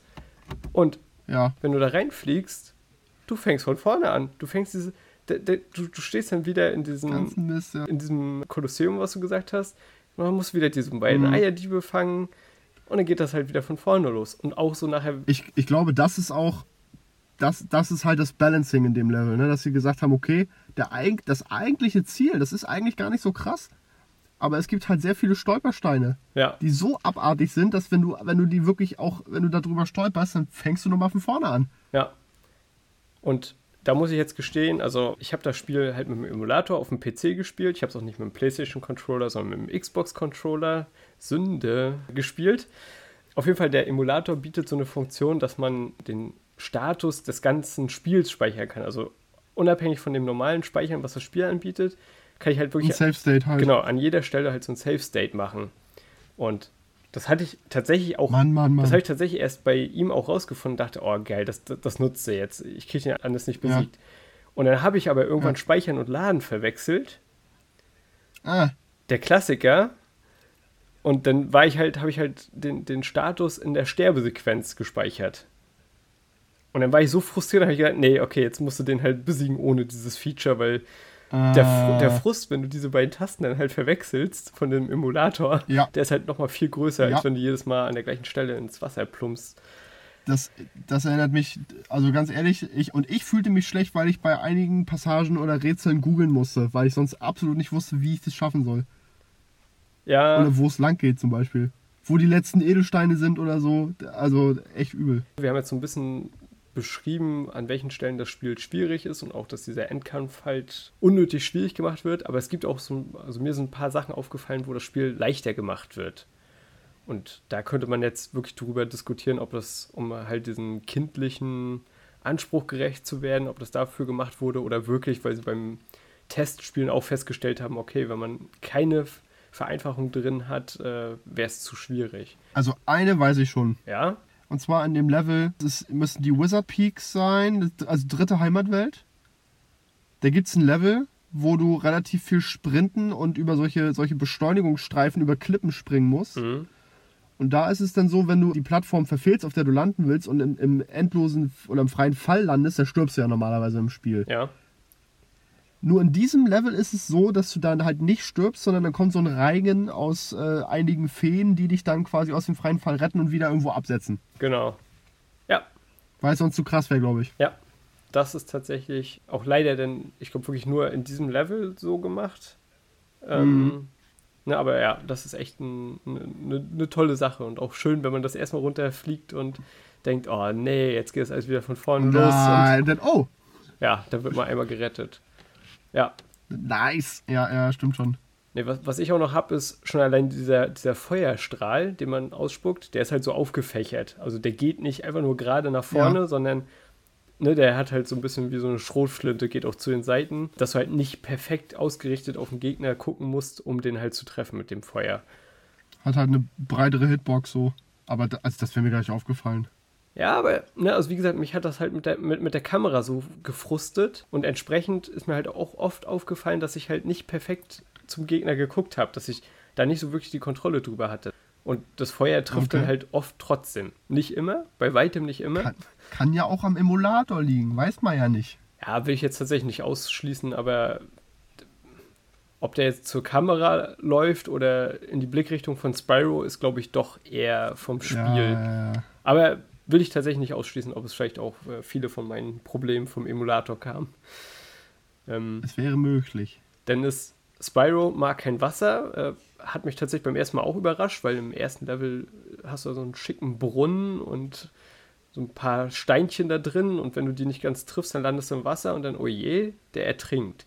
Absaufsequenz, ja. Genau, da kommt halt so eine Animation, wie er halt untergeht und in dieser Animation kann man auch noch einmal springen und kann sich retten. Dann verliert man sozusagen nur ein Leben ne, und ist aber nicht Mhm. komplett, komplett tot. Du verlierst quasi einen Hitpoint von Genau. vier. Ge ge genau, Hit Hitpoint müsste man die ändern, richtig. Genau, und die Hitpoints, das Ja. ist ja das, was die Libelle anzeigt. Die hat nämlich verschiedene Farben, je nachdem, wie viele du noch hast. Äh, wenn sie voll Gelb, aufgeladen blau, ist, dann- grün und gar nicht. Richtig. Hätte ich nicht schöner sagen können. Genau. Der letzte Warnschuss ist sozusagen, dass die Libelle ganz weg ist. Und da muss man sich aufpassen. Und dann wird's kritisch. Genau, wenn man dann noch einen auf die Nuss kriegt vom Gegner oder so, dann war's das. Dann verliert man wirklich ein Leben und wird an den letzten Checkpoint zurückgesetzt. Ja, richtig. Die Libelle kann man aber ganz einfach wieder aufladen. Also die Hitpoints kann man aufladen, indem man nicht angreifende Gegner sozusagen besiegt. Das ist im ersten Le äh, oder Ja. in der ersten Welt sind das Schafe. Und ja, Ja, später ändert sich das, dass das irgendwie passend zum immer so Level- eine Randfiguren halt. Ja. Hühnchen gibt's auch, die rumlaufen irgendwo. Ich weiß nicht, ob das im Town Square ist, wo da so eine Hühner rumlaufen. Ich glaube schon. Ja. Town Square ist das Level mit den Stieren. Ja, genau, genau, da sind die Hühner. Da sind die Hühner und da die spucken Schmetterlinge aus, glaube ich. Ob das weiß, ich glaube, das war da auch schon so, ne, in dem Teil. Ja, genau. Die Schmetterlinge ausspucken und sobald du quasi einen frisst, erhältst du dadurch auch einen möglichen oder einen äh, Hitpoint mehr Ja, zurück. genau. Wenn Sparks weg ist, dann kommt er dadurch durch einen halt wieder. Und wenn du zehn so eine Gegner platt gemacht hast, die ja dann in der Theorie zehn Schmetterlinge ausspucken, dann kriegst du statt einem normalen Schmetterling einen äh, besonderen Schmetterling, der ähm, füllt deine Hitpoints komplett auf und schenkt dir ein Bonusleben. Ja, genau, da kriegst du so eine Drachenstatue, ne?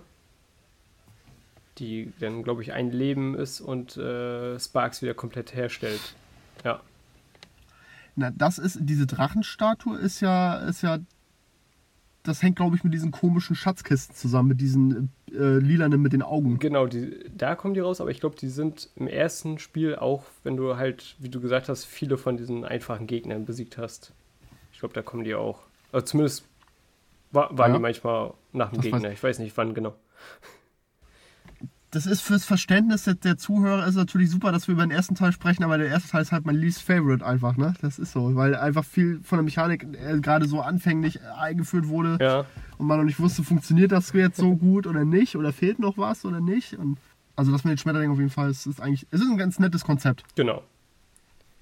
Die wachsen auch immer wieder nach, diese nicht angreifenden Gegner mit den Schmetterlingen. Also Ge genau, kann man einfach wieder zu der Stelle hingehen, wo die rumlaufen und äh, sich da wieder aufladen, genau. Ja, Und was wir halt auch schon erwähnt hatten, wenn du irgendwo eine hohe Plattform erreicht hast, dann gibt es immer einen Weg, wie du leichter wieder hochkommst. Also es wird halt irgendwie Ja. dann was freigeschaltet. Ähm, und auch wenn du denn, Ja. ne, also dadurch, dass die Levels meistens so gebaut sind, dass du letztendlich hochläufst, äh, kommst du halt immer zum Mhm. Anfang leicht zurück, indem du halt einfach zurücksegelst, also diese Gleitfunktion nutzt.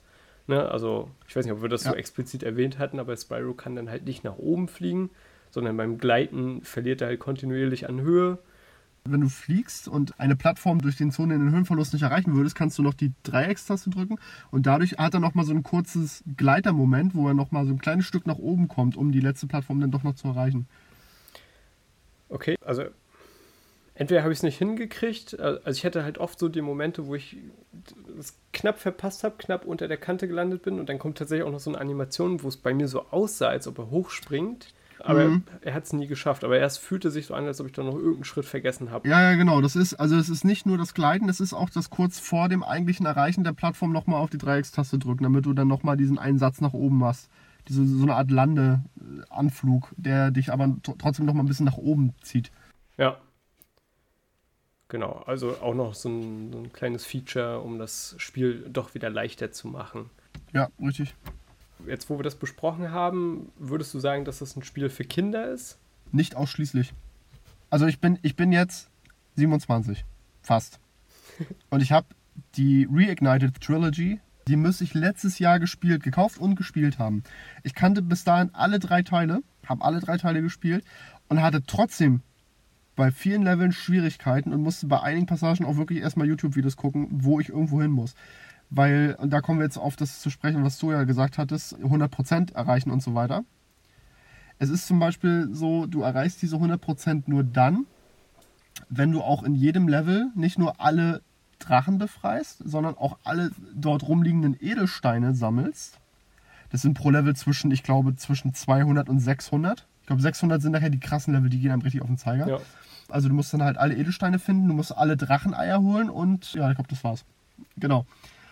Und da gibt es einfach Passagen, da sind die Steine so versteckt, die Edelsteine, dass du sie einfach nicht findest. Mhm. Du findest sie nicht. Also ich kann mich daran erinnern, wie ich erstmal, weil die Community ist hauptsächlich englischsprachig, wie ich das deutsche Level googeln musste, um rauszufinden, wie das auf Englisch heißt, um dann rauszufinden bei YouTube, okay, Town Square Last äh, Gem oder sowas. Ja. Also das ist von diesem Explorativen, wenn das ein Wort ist, ist das schon ziemlich schwierig manchmal und die Challenges sind manchmal auch sehr anspruchsvoll.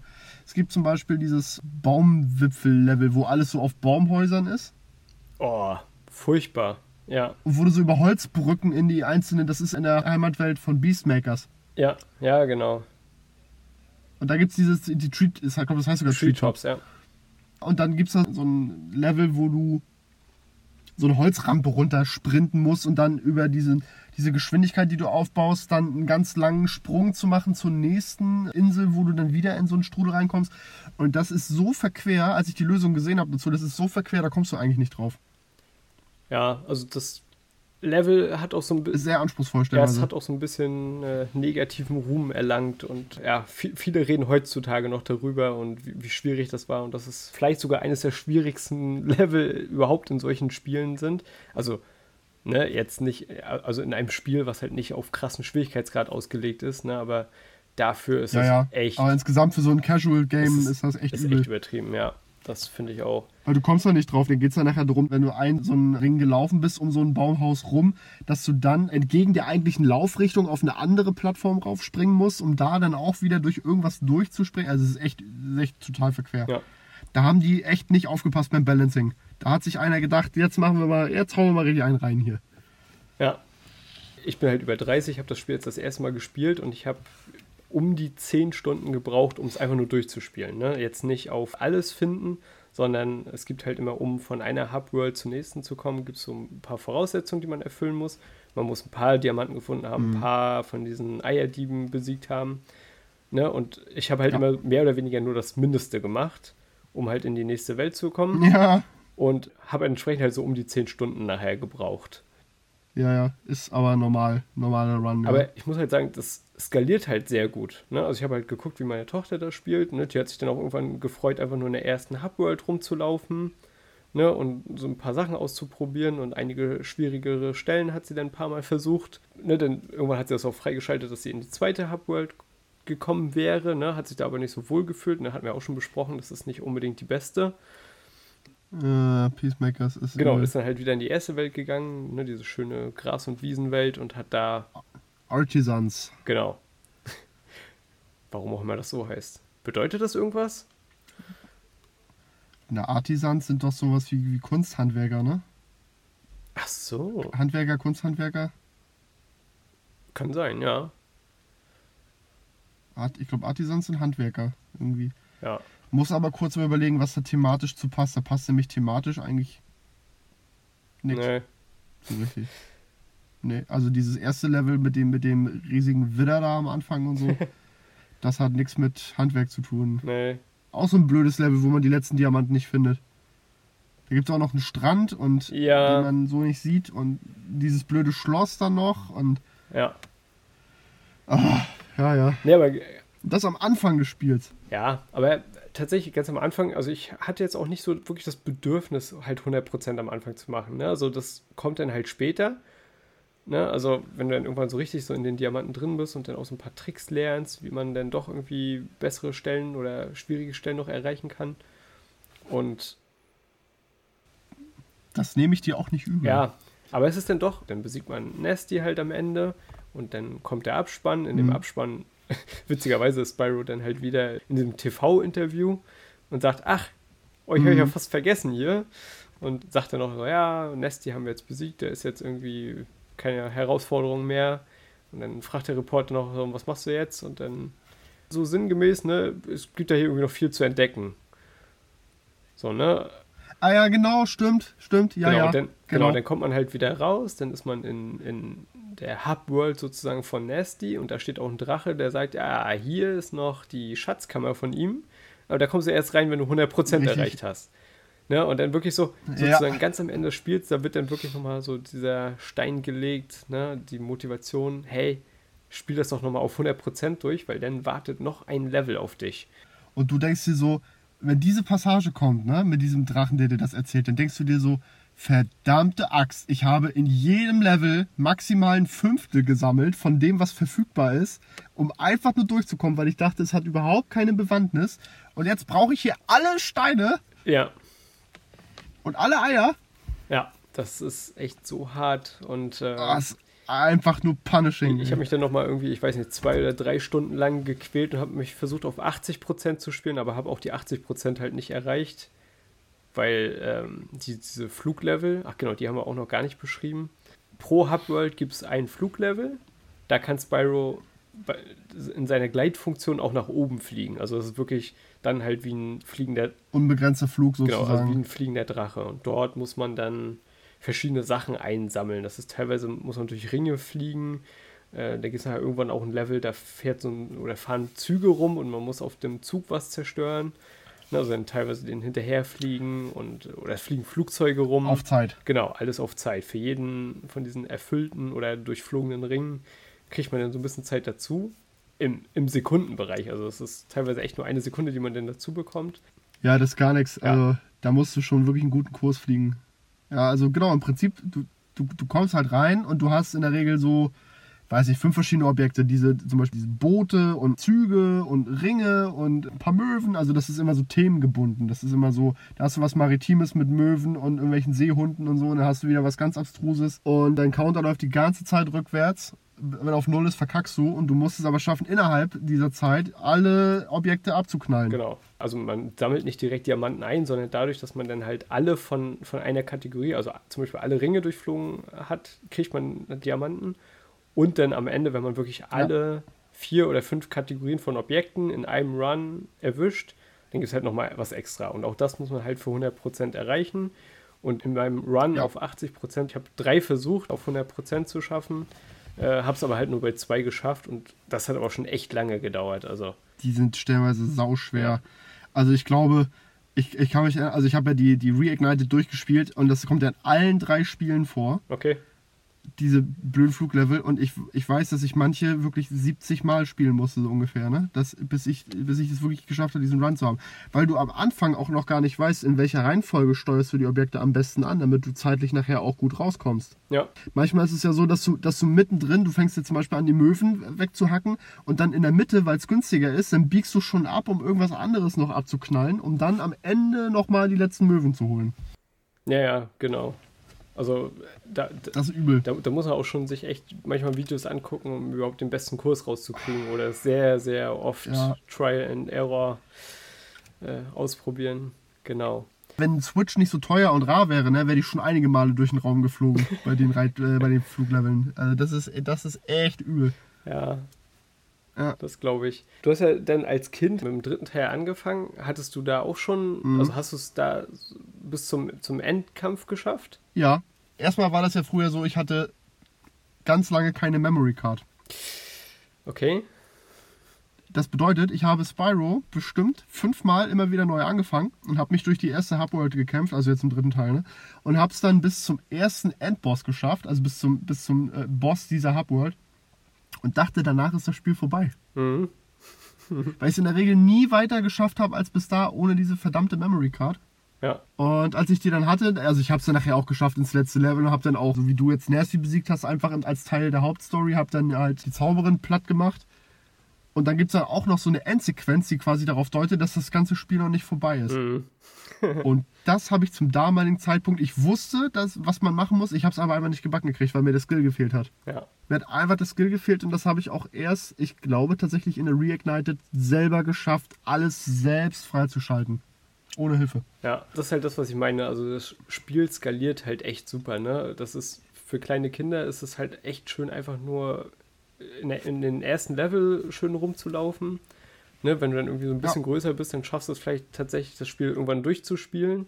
Ne? Aber Ja. diese 100% beziehungsweise dann 120%, das ist halt echt nochmal eine Hausnummer. Also da musst du schon wirklich Und die habe ich in allen Spielen. Glückwunsch. Selbst dann, also erstmal brauchst du dafür ja, also um alles durch, du hast jetzt 10 Stunden gebraucht für den ersten Teil, ne?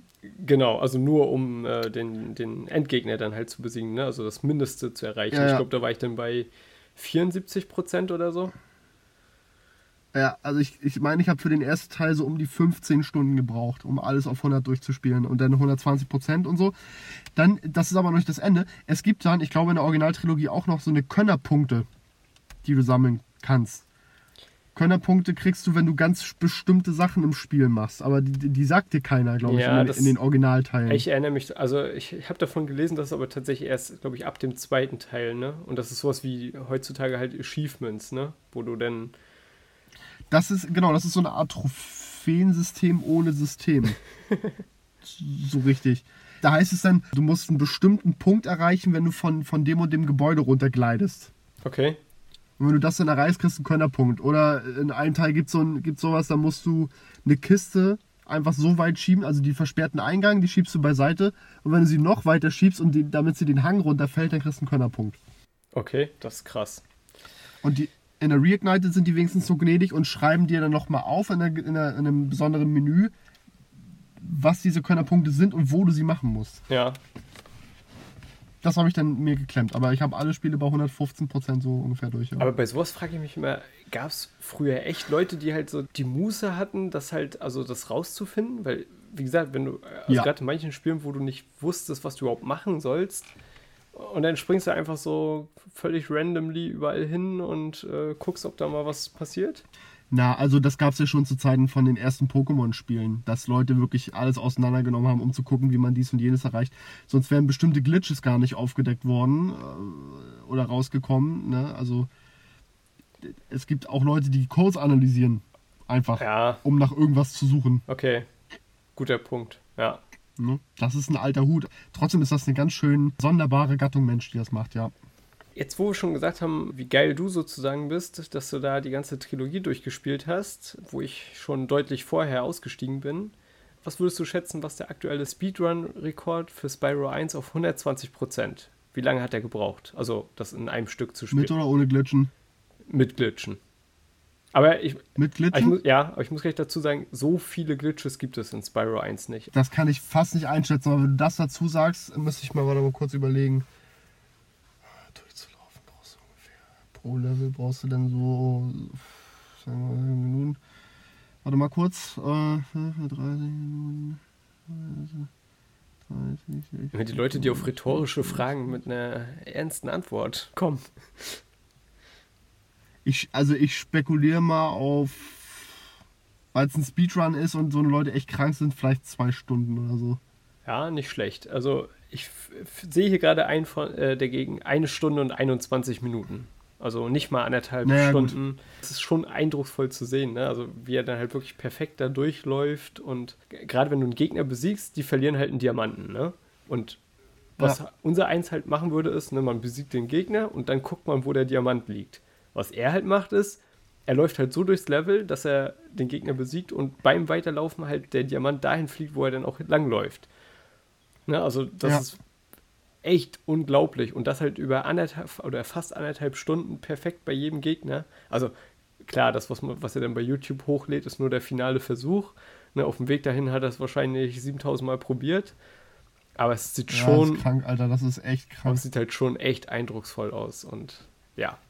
Das ist ganz übel. Ganz übel ist Aber das. der sieht übrigens auch nicht aus wie ein Kind. Das erinnert mich, also diese Gattung, diese Gattung Speedrunner ist sowieso für mich total unverständlich, aber ich weiß noch, also das sind ja keine, keine Übermenschen. Ich habe mal ein Video gesehen zu einem, äh, zu einem, der erzählt, wie er angefangen hat, Doom zu spielen damals.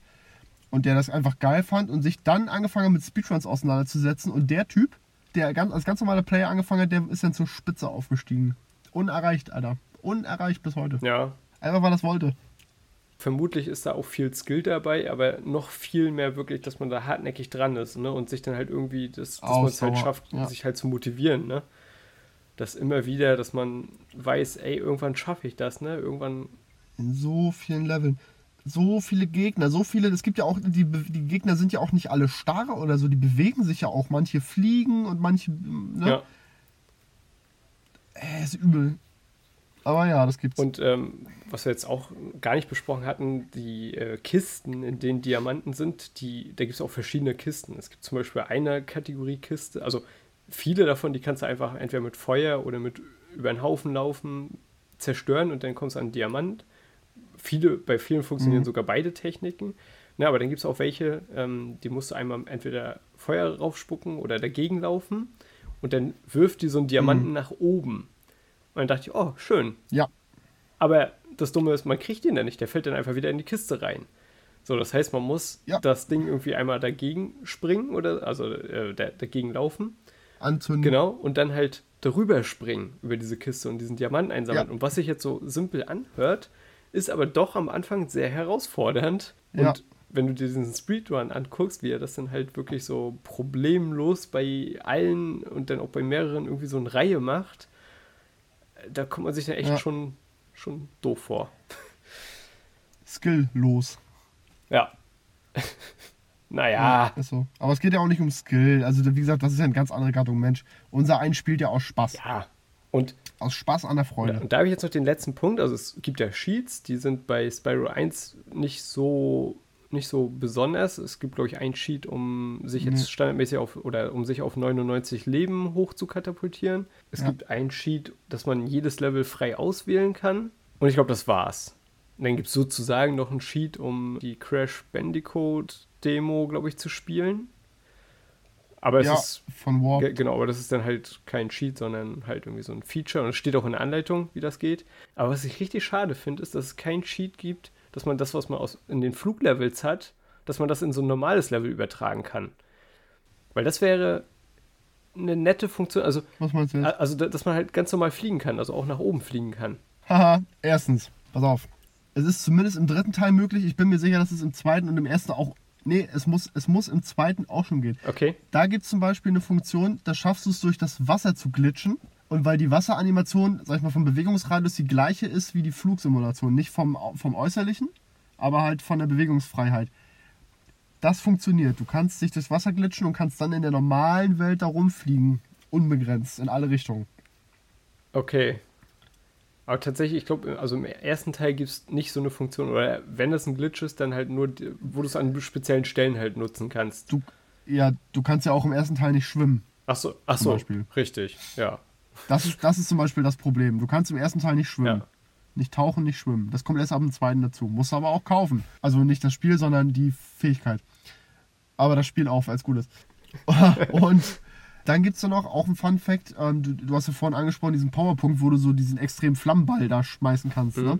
Wenn du den zweiten Teil durchspielst, ganz am Ende, ganz am Ende, wenn du alles, auch die Bonuslevel geschafft hast, dann geht nochmal eine letzte Tür auf. Und da kommst du in so einen Powerpunkt rein, der dir unendlich davon gibt. Also du hast dann immer diesen Feuerstoß. Okay. Immer. Ja, Für den also für immer. Dein normaler Atem ist dann weg, du hast dann immer diesen Feuerstoß. Die Frage ist, was bringt er dir, weil du hast ja schon alles geschafft. Ja, eben.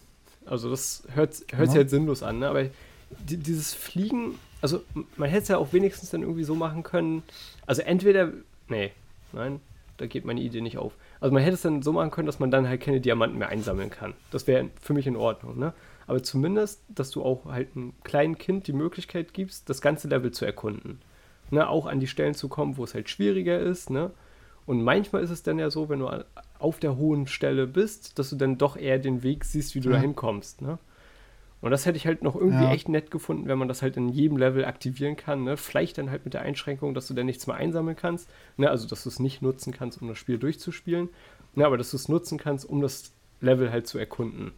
Das wäre jetzt noch Als Zusatzfunktion, Ja. die, dann- die dann beschrieben wird quasi in der, in der Anleitung als Kids-Mode Ja. oder so. Und das, das wäre wirklich für mich so der, der letzte Punkt noch, um, um Spyro halt sozusagen perfekt als Kinderspiel zu positionieren. Ne? Also wir haben ja jetzt schon gesagt, ne, auch ein Erwachsener kann sich da die Zähne dran ausbeißen. Ne? Aber um das halt. Nicht nur einmal. Genau. äh, aber dass man halt auch einem Kind das äh, entsprechend halt so präsentieren könnte. Es ist halt schwierig, weil das ist stellenweise sehr unfair balanced ist so. Aber im Endeffekt es ist es ist weder ein reines Erwachsenenspiel noch ein reines Kinderspiel. Es funktioniert für beide, aber für keinen ausschließlich, weißt du? Es ist so, Ja. es ist so ein Mittelding und dann da muss, sag ich mal, muss der Erwachsene damit klarkommen, dass halt vielleicht die Story jetzt nicht umfangreich ist oder so. Und das Kind muss dann halt damit klarkommen, dass es dann an manchen Stellen dafür aber halt ein bisschen mehr Skill aufbauen muss. Ja. Ja. Also ich glaube ich glaub, Das ist ich glaub tatsächlich, dass da jeder so ein bisschen was für sich rausziehen kann. Ja, außer meine Freundin und deine Schwester, die mag das gar nicht. Warum? Die mag das nicht. Die sagt, das ist ein Kinderspiel. Das ist ein, ein haltloses Spiel ohne Sinn und irgendwie ohne Herausforderung. Eieiei. Ja, ja. Ja da sage ich nichts zu. Das ist, weißt du, Bienen verschwenden ihre Zeit nicht damit, Fliegen zu erklären, warum Honig besser ist als Scheiße. Sehr nett, ja. Da- Das äh, fasst es Ne? ganz gut zusammen. Ja. Ich habe noch einen Fun Fact, den ich nicht so richtig irgendwo unterbringen konnte. Ähm, Mhm. Die Drachen, die haben ja alle Namen. Ne? Also die, die du befreist. Und dann stoße ich doch irgendwie so im letzten Drittel, glaube ich, auf einen Drachen namens Revilo. Und da habe ich überlegt, Mhm. ich dachte, das Wort kennst du doch. We weißt du, was das ist? Nee. Das ist Oliver rückwärts geschrieben. Ach so. Und ich glaube, also bei, bei diesem Namen, ne, das erkennt man halt nicht. Ne? Also da macht sich keiner die Mühe, das halt rückwärts zu lesen. Und ich würde halt behaupten, dass wahrscheinlich nur die Olivers dieser Welt das entdeckt haben, wenn überhaupt. Und ich habe halt irgendwann mal als Kind halt meinen Namen umgedreht und gemerkt, okay, das ist ein Wort, was man immer noch aussprechen kann. Ja, ja.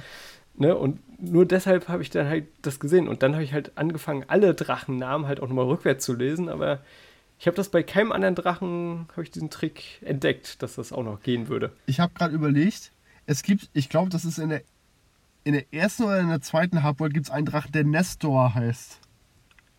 Wenn es nicht sogar der erste schon ist, Nestor. Ja. Ich dachte eben, dass es rückwärts Rotzen heißt, aber ist es nicht. Weil es ja, ist ja kein Z, es ist ein S. Okay.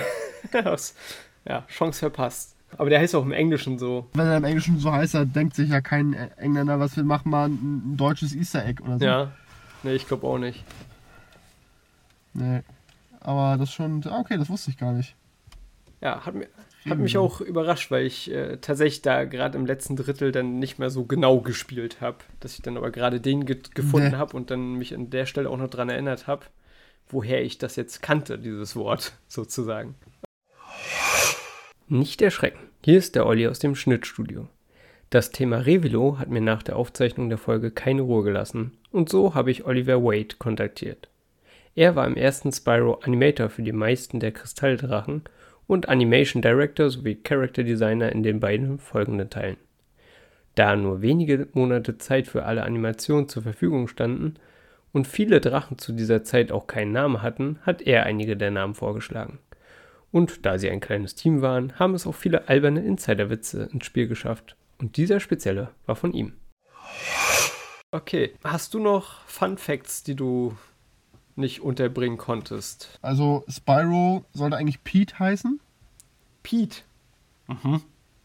Pete. Da gab es aber so ein bisschen Copyright-Probleme mit Disney, weil es äh, einen, einen Film gab, glaube ich, der hieß Pete's Drache. Okay. Sagt mir nichts. Und da, weil die Ähnlichkeit zu groß war, haben die, ja, mir auch nicht. Weil die Ähnlichkeit zu groß war, haben sie gedacht, äh, nee, komm, lass. Und dann wollten sie ihn Pyro nennen. Also Ja. Fanden die aber irgendwie zu, zu erwachsen, zu reif und haben den äh, einfach einen S davor gehängt. Peng, Spyro. Ha. Auch interessant, ja. Ja. Also das mit Crash Bandicoot hatten wir schon angesprochen. Also die Entwicklerteams von Insomniac und die von Crash Bandicoot, die haben auch äh, öfter mal zusammengearbeitet und haben so, sag ich mal, Entwicklungsmechaniken miteinander ausgetauscht und so weiter. Und deswegen konnte man ja auch die Demo spielen. In dem, in, also du konntest bei Spyro eine Demo von Crash spielen und andersrum Ah. auch. Okay. Ja. Macht dann Sinn. Das ist zum ja. Beispiel, das Spiel ist zu 80% in Assembly programmiert und teilweise in C. Das ist, das ist tatsächlich auch interessant. Wobei, ich habe jetzt gerade nicht mehr im Kopf, unser, unser letztes Spiel, was ich mit Daniel gespielt habe, war ja Rollercoaster Tycoon. Das kam, meine ich, auch so Mhm. 99 in dem Dreh raus und war auch hauptsächlich noch in Assembly geschrieben. Ne, also halt, äh, für Ja. den das jetzt nicht sagt, äh, Maschinensprache sozusagen. Also das ist wirklich schon sehr nah an, äh, ich schreibe nur noch Nullen und Einsen. Also das ist sehr, Ja. Oh Gott, oh Gott. also es ist sehr performant, aber auch nur dann, wenn du weißt, was du Ja. tust. Ne? Aber auf einer Seite, wenn du nicht weißt, was du tust, würdest du nicht in der Programmiersprache schreiben. Du es auch nicht machen, Genau. so, ja. Ja, Ja, aber passt dazu, dass sie halt ein sehr performantes Spiel geschrieben haben, ne? was halt auf der PlayStation 1 eine Top-Grafik hat und nicht ruckelt. Ja, dann nur noch, dass der Synchronsprecher von Spyro ab dem zweiten Teil durch Tom Kenny ersetzt wurde, der ja der Synchronsprecher von SpongeBob ist im Original. Ah. Öh. Ist aber, ist aber für Spyro 1 irgendwie nicht so relevant, weil da war es halt noch ein anderer. Da war es ja halt Carlos Alasaracqui. Oh, ich versuche ich, Und, ich, ich versuch mir das gerade vorzustellen, wenn man die ganze Zeit Spongebob hört und, und, und Drachen sieht. Ja, ich glaube, das geht eigentlich. Wenn Santiago Ziesmer das im Deutschen machen würde, ich glaube, das wäre auch okay. Wer? Was? Der deutsche Synchronsprecher von SpongeBob, Santiago, Santiago Ziesmer. Das sind hier die Fakten, die alle hören wollen. So ist es doch. Und dann habe ich als letzten Fun Fact noch, dass vor Spyro the Dragon hatten die quasi nur ein Spiel rausgebracht, Insomniac Games. Das hieß Disruptor. Das war so ein äh, First-Person-Shooter in so einer Sci-Fi-Welt. Und das war ein wirtschaftlicher Flop, dieses Oh je. Spiel. Also es hat sich überhaupt nicht verkauft. Aber hat gereicht, um Universal Interactive irgendwie zu beeindrucken und äh, quasi den Deal dann an Land zu ziehen. Ah, ja, das war noch eine schöne Zeit, wo man einfach mit Das- noch doch noch mit Technik beeindrucken konnte und nicht mit Wirtschaftlichkeit. Und, nicht, und durch Präsenz. Ja, Aber das ist ja in allen Bereichen so. Ob das, ob das Videospiele ist, ob das äh, die, die Medienwelt oder Musik ist, da, irgendwo ist ja immer nur wichtig, dass, dass du Leuten suggerierst, dass du Umsatz bringst oder bringen würdest. Ja? Und ja. naja. Visionen. Lass uns noch kurz die Fazitrunde machen, wobei wir ja schon das sehr oft an vielen Stellen eingebracht haben. Man hat, glaube ich, schon ganz gut rausgehört, dass du begeistert bist und auch mehr oder weniger kürzlich, äh, also im gehobeneren Alter, halt nochmal die, die Remastered-Version gespielt hast und begeistert halt mit 120% durchgespielt hast. Und ich muss sagen, du hast mich überzeugt von dem Spiel. Also schon allein, also ich hatte mega Bock Ah. drauf, das überhaupt zu spielen. Und ich bin auch echt so ein bisschen geflasht, noch diese 120% auszuprobieren. Willst du abschließend noch was sagen, um die Leute zu begeistern, das Spiel zu spielen? Also ich finde, Spyro 1 macht als, als erster Teil einer Trilogie vieles, vieles richtig. Einige Sachen sind noch nicht ganz ausgegoren, aber ich sag mal, der, der Vibe des Spiels, die Mechanik und so weiter, die ist einfach so einladend, dass man da sehr, sehr viel Spaß auch heute noch dran hat. Wie man auch gehört hat, wenn man das Spiel heute erst kennenlernt, ne, im Jahre 2022. Und das ist ähm, inzwischen 24 Jahre alt. Fast 24 Jahre alt. Ne, und äh, alles, was das Spiel quasi jetzt an, an Flaws hat, also der erste Teil, das wird in den weiteren Spielen der Trilogie ausgebessert, sage ich mal, und erweitert noch. Also der Spielumfang wird mit jedem Spiel noch größer insgesamt. Und das ist wirklich eine Erfahrung, da reicht es nicht, wenn du den ersten Teil spielst, du musst alle drei Teile spielen, weil das ist ein Verbund, dieses ganze Konstrukt Spyro, das macht auch diesen Mythos und diese Legende aus, die das Spiel an sich einfach darstellt. Und alles, was danach kam, ist Grütze. Ende. Sehr, sehr gut. Ich weiß nicht, ob ich dem ganz äh, zustimmen würde, dass alles danach Grütze ist. Ähm, aber ja, definitiv cooles Spiel. Ich bin. Also alle Spiele von Spyro nach der Ach originalen so, ich dachte jetzt ne? jedes einzelne Videospiel. Ich äh, wollte gerade sagen. Okay. Nee, also was glaubst du denn? Nein, um Himmels Willen. Na, wer weiß, äh, vielleicht hören wir beide uns ja nochmal wieder und äh, besprechen dann eins von den anderen beiden Spyros. F- vermutlich. Wir haben jetzt schon so viel äh, darüber abgekaspert. Aber ich bin mir sicher, du hast auch noch andere Spiele, die du, die, die du mir nahebringen wollen würdest. Und Absolut. ich denke, wir werden bei Zeiten wieder zusammenkommen in diesem Format. Das würde mich sehr freuen. Es war mir ein Fest, dabei sein zu dürfen. Ja, vielen Dank, dass du dabei warst, dich auch so top vorbereitet hast und viele echt interessante Fakten noch mitgebracht hast. Und ja, ge genau, vielleicht äh, für unsere Hörerinnen und Hörer, Die es Maro sehen. sitzt gerade aus technischen Gründen im Dunkeln im Auto, weil das die einzige Stelle ist, wo er aufnehmen kann. um, um inzwischen, und- also das ist ja nicht live, ne, aber es ist wirklich, es ist einfach Nacht und ich sitze im Auto. Ja, und äh, irgendwie macht er da immer irgendein Licht an, damit er auf seinen äh, analogen Notizzettel gucken kann. Den ich handgeschrieben noch gefertigt habe, ja, genau. Ja, so gut bereiten wir uns immer vor für euch. Okay, genau. Und dann aber auch vielen Dank an die Hörerinnen und Hörer und bis zum nächsten Mal.